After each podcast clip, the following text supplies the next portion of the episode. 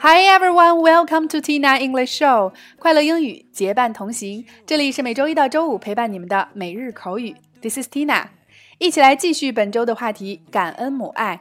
那今天带给大家的表达是 Mom Specialty。Mom Specialty，妈妈的拿手菜。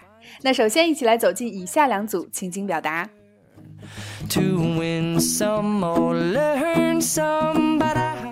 Number one, A。 作为一名北漂，我时常想念妈妈的拿手菜。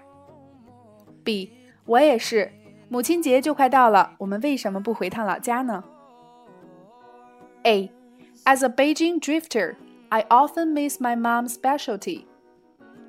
B, likewise, Mother's Day is coming soon. Why don't we go back to our hometown? A, as a Beijing drifter, I often miss my mom's specialty. B. Likewise, Mother's Day is coming soon. Why don't we go back to our hometown? A. As a Beijing drifter, I often miss my mom's specialty. B. Likewise, Mother's Day is coming soon. Why don't we go back to our hometown? Number two, A.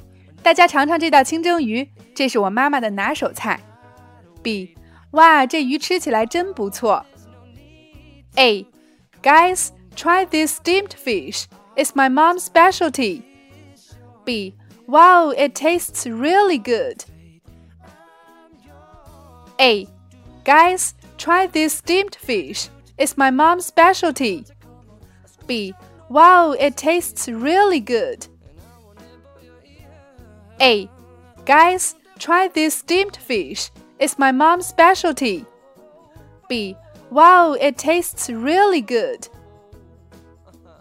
在以上的两组情景表达中，首先第一个，今天的关键表达，mom's specialty，妈妈的拿手菜。specialty 在这里指专长、特点、拿手的事儿。第二个，drifter，流浪者、漂泊的人。Beijing drifter 就是北漂。第三个，steamed fish，清蒸鱼。steam 是动词蒸，加上 ed 表示形容词蒸熟的。那同样，steamed bread 就是蒸熟的面包，就是我们中国的馒头。steam 后面加上 er，steamer 就是蒸锅。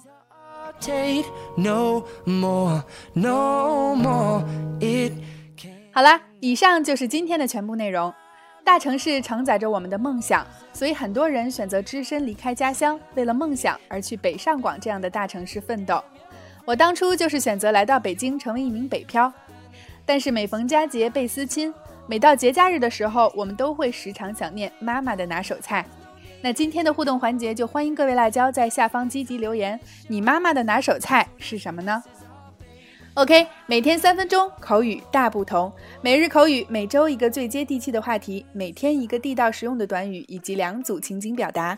欢迎各位及时关注我们的微信公众号“辣妈英语秀”或小写的 Tina Show 七二七，来收看节目的视频讲解以及往期精彩节目。See you next time.